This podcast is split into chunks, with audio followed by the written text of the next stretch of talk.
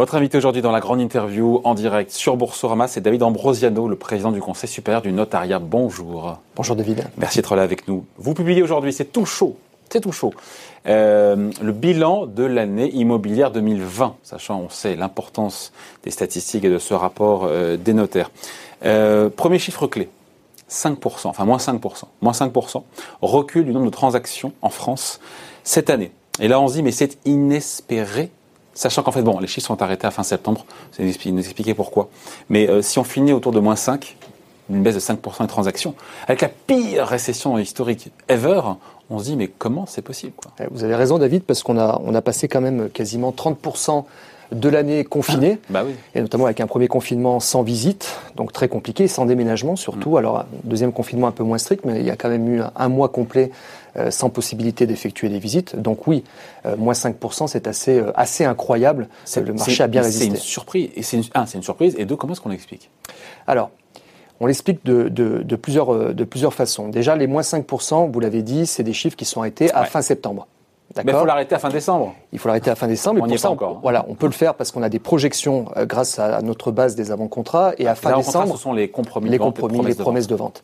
Et à fin décembre, on devrait en principe atterrir à moins 8%. C'est ça. Alors qu'une baisse du PIB est prévue, euh, d'après la Banque de France, à moins 9, moins 10. Donc c'est plutôt effectivement assez, euh, assez impressionnant. Bah, on l'explique parce qu'il y a à la fois une appétence des Français pour, pour se loger et être propriétaires, et puis on a eu un sacré rebond quand même après le premier confinement. On avait déjà, on était sur une, une dynamique assez haute euh, en termes de volume en janvier et en février, coup d'arrêt brutal en mars, reprise extrêmement dynamique à partir du 11 mai, à la sortie du confinement.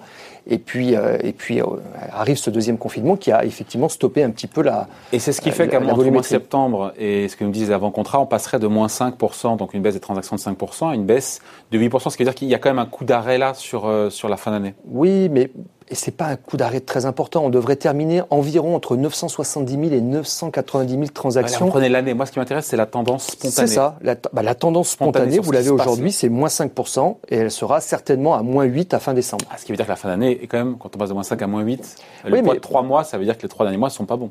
Alors, ils sont un peu moins bons, mais on compare par rapport à quoi? On compare par rapport à 2019, qui était une année euh, exceptionnelle. c'est vrai. Exceptionnelle. Si on compare par rapport à 2018, on est très bien. Et donc, au final, on sera a priori autour de 960, 980 000 transactions. entre 970 et 990. Et là, on se dit, mais attendez, euh, rien de dramatique Ça nous ramène quoi? 2017 Oui, on doit être à peu près sur des chiffres de 2017-2018. Et je ne me souviens pas d'avoir entendu quelqu'un à cette époque-là nous dire Oh là là, année dramatique sur le marché immobilier. En fait.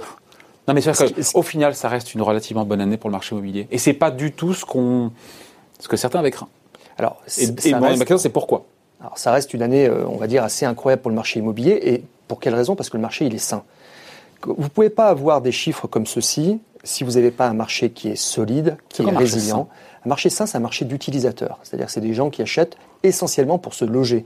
Il n'y a pas de Et spéculation. pas pour faire un coup, pour revendre. Exactement. Vous avez essentiellement un marché qui est un marché d'utilisateurs, de Français, qui achètent pour se loger euh, dans leur appartement, dans leur maison. C'est ça un marché sain. Un marché sain, en plus, avec des conditions d'octroi de crédit euh, qui sont quand même assez encadrées, on va dire, en France, c'est-à-dire un marché où on se préoccupe avant toute chose de savoir si l'emprunteur pourra bien rembourser le crédit.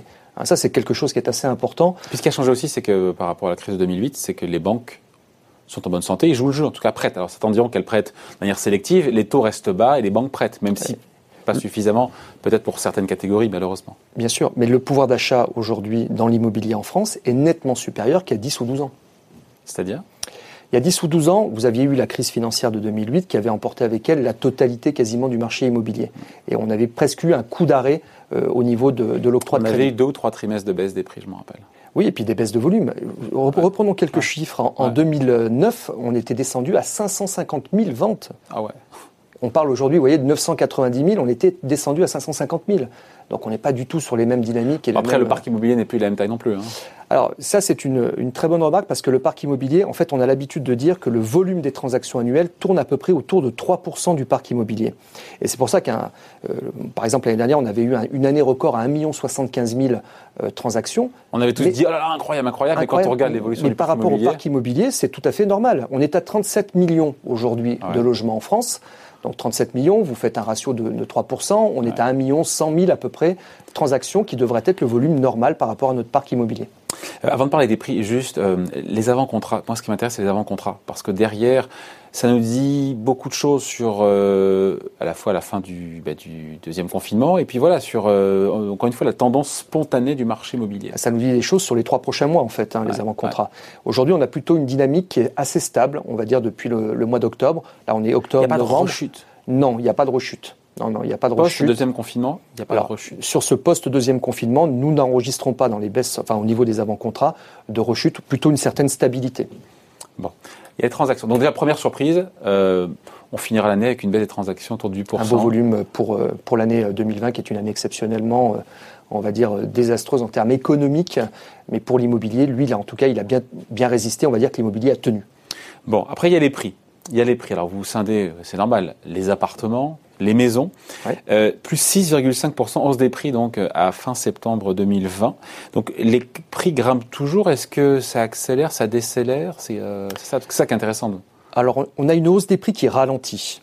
Ah, et puis, quand on parle de prix, il faut aussi mettre les choses bien en perspective. 6,5%, c'est à fin septembre pour les appartements. Projection pour la fin de l'année, oui. 5,8%. Donc c'est en train d'atterrir. On est en train d'atterrir. Et sur les maisons, là, ce qui est intéressant de, de noter, c'est qu'on a ça une tendance inverse. C'est-à-dire qu'on est à 4,2%, alors que d'habitude on tournait plutôt à 2,5% pour les maisons de hausse. On est à 4,2%. Il y a une accélération des prix des maisons.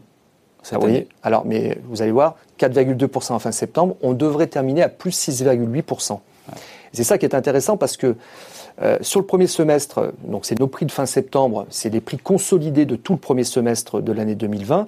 On s'aperçoit pourquoi on a une projection à 6,8% pour la fin de l'année, parce qu'il y a eu un véritable engouement des Français pour la maison individuelle après le premier confinement.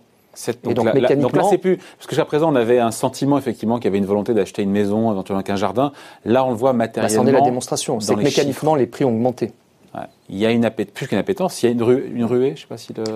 Alors, ruée, peut-être pas, mais en tout cas une, véritable appétence. On l'a noté tout de suite après la, fin du premier confinement. Alors, non, parce qu'il y a les envies qu'on a, et puis après il y a le passage à l'acte. Hein, tout à fait. Ouais, c'est toujours, toujours la même chose. Mais sur, sur la question des prix, euh, dans nos statistiques, on les met toujours en perspective avec euh, une correction de l'inflation. Si on regarde les prix de 2020 par rapport aux prix de 2011, corrigés de l'inflation, inflation déduite. Inflation déduite pour les maisons, on est à plus 0,2% France entière. Donc c'est-à-dire qu'en fait, euh, on retrouve les, prix, des maisons suivis l'inflation. Exactement. Et pour les appartements, sur la province, je ne mets pas Paris dans le, euh, dans le calcul parce que c'est une ville-monde qui est un petit peu à, part. Mais pour la province, on est à plus 1,3 corrigé de l'inflation. Ouais, pareil, c'est pas sur 10 ans, 1% sur 10 ans net d'inflation, c'est épaisseur du trait. Par contre, si on met Paris dedans, évidemment, parce que Paris, ça coûte la blinde. À Paris, uh-huh. sur, euh, sur 11 ans, même corrigé de l'inflation, est à plus 12,3. Ouais. C'est intéressant ça. Est-ce que vous avez une granularité telle euh, chez les notaires pour nous dire ben, les villes où euh, ça monte plus vite que d'autres, euh, les villes où ça commence à donner des signes d'essoufflement plus qu'ailleurs ou Alors dans le top 3, 4, on va dire, on a toujours les mêmes villes qu'en 2019, c'est-à-dire Paris, Lyon, Bordeaux et Nice. On a eu en des... termes de, en termes d'accélération? En termes de prix. En termes de prix. En fait, vous parlez de prix dans l'absolu, moi je parle de, de, de progression. De progression en volume Non, en prix. En prix. En prix, voilà. Les prix, là, les prix où les prix continuent. On Paris, a dit, on a un On a dit au global, les prix ralentissent. Est-ce qu'il y a des endroits, des villes en France où ça ralentit plus fort ou au contraire, ça, toujours, ça continue d'accélérer? Alors Bordeaux, on a, on a noté un, ralentissement un peu plus important. Lyon, on est toujours sur une progression euh, haussière également. Euh, nice, euh, on a, on a noté une, légère baisse. Et Paris, on, on, note effectivement un tassement actuel sur l'année 2020 des prix sur l'île de France. Bon. Et euh, sur les, on finit là-dessus, sur les projections, les projections 2021, c'est, vous en faites ou pas d'ailleurs parce que alors, on fait des projections sur le premier trimestre. Sur le premier trimestre, en termes de, d'activité, de, dynamique de l'activité, devrait être, euh, on va dire, correct, tout à fait correct. Au-delà du premier trimestre, c'est très difficile de se projeter. Ouais. Et l'année, paradoxalement, est-ce que l'année 2021 pourrait être plus difficile? Sans mettre des chiffres, hein, que, le, que 2020 il, y a fort à parier qu'elle sera certainement plus difficile pour des raisons qui sont des raisons ah. économiques. Pourquoi? Parce qu'on va. Mais non, parce qu'on a un rebond de l'économie. Si on écoute le gouvernement, c'est 6% de rebond de la croissance. Oui, mais euh, je pense que, enfin, nous, nous le pensons tous, en tout cas, qu'à partir du deuxième trimestre de l'année 2021, on risque d'avoir un certain nombre de défaillances d'entreprises. Première chose. Et puis la deuxième chose également. C'est quoi le rapport pour le coup? Bah, ah oui, défaillance, pardon, pardon, donc licenciement, donc chômage, pardon. Oui. Voilà, inévitablement. Oui, oui, pardon. Et puis euh, deuxième, deuxième également, deuxième également élément important, c'est que les banques, dans leurs conditions d'octroi de crédit, même si elles ne le disent pas nécessairement, regardent de plus en plus où l'emprunteur est employé par quelle entreprise Et dans quel secteur Et dans quel secteur Et Il y a une espèce de, discrimination sur le secteur? En se disant, bah, tiens, s'il bosse lui dans l'hôtellerie, euh, peut-être pas ça que je lui prête là? Je, n'oserais pas le dire. Mais vous pouvez le penser. Euh, donc on se dit quoi en résumé? On se dit qu'au final, ah, c'est quand même intéressant sur 2021 qui, selon vous, paradoxalement, peut être plus mauvais pour le marché immobilier que 2020 Non, pas, pas, forcément plus mauvais que le marché 2020, euh, mais par contre, il faut être assez attentiste hein, et, on va dire, extrêmement prudent euh, je serais incapable de faire des projections sur une volumétrie du marché sur l'année 2020, même en termes de prix également. Hmm. Bon, donc en résumé, et on se quitte là-dessus, euh, David Ambrosiano, les transactions limitent la casse sur 2020. Le marché a tenu et a bien tenu. Et les prix tiennent bon aussi. Et Même les prix si les prix ralentissent. Ce qui n'est pas si mal pour resolvabiliser des gens. Complètement. Aussi. Hein Corriger de l'inflation, les prix restent tout à fait corrects sur une progression qui est normale. Bon voilà, merci d'avoir été avec nous. Merci de, donc pour ce bilan. C'est tout chaud, hein, c'est sorti euh, ce matin. Hein. Ce matin. Voilà, donc les chiffres de l'année immobilière des notaires. Merci beaucoup donc David Ambrosiano, président du Conseil supérieur du notariat, invité de la grande interview en direct sur Boursorama. Merci. Merci David.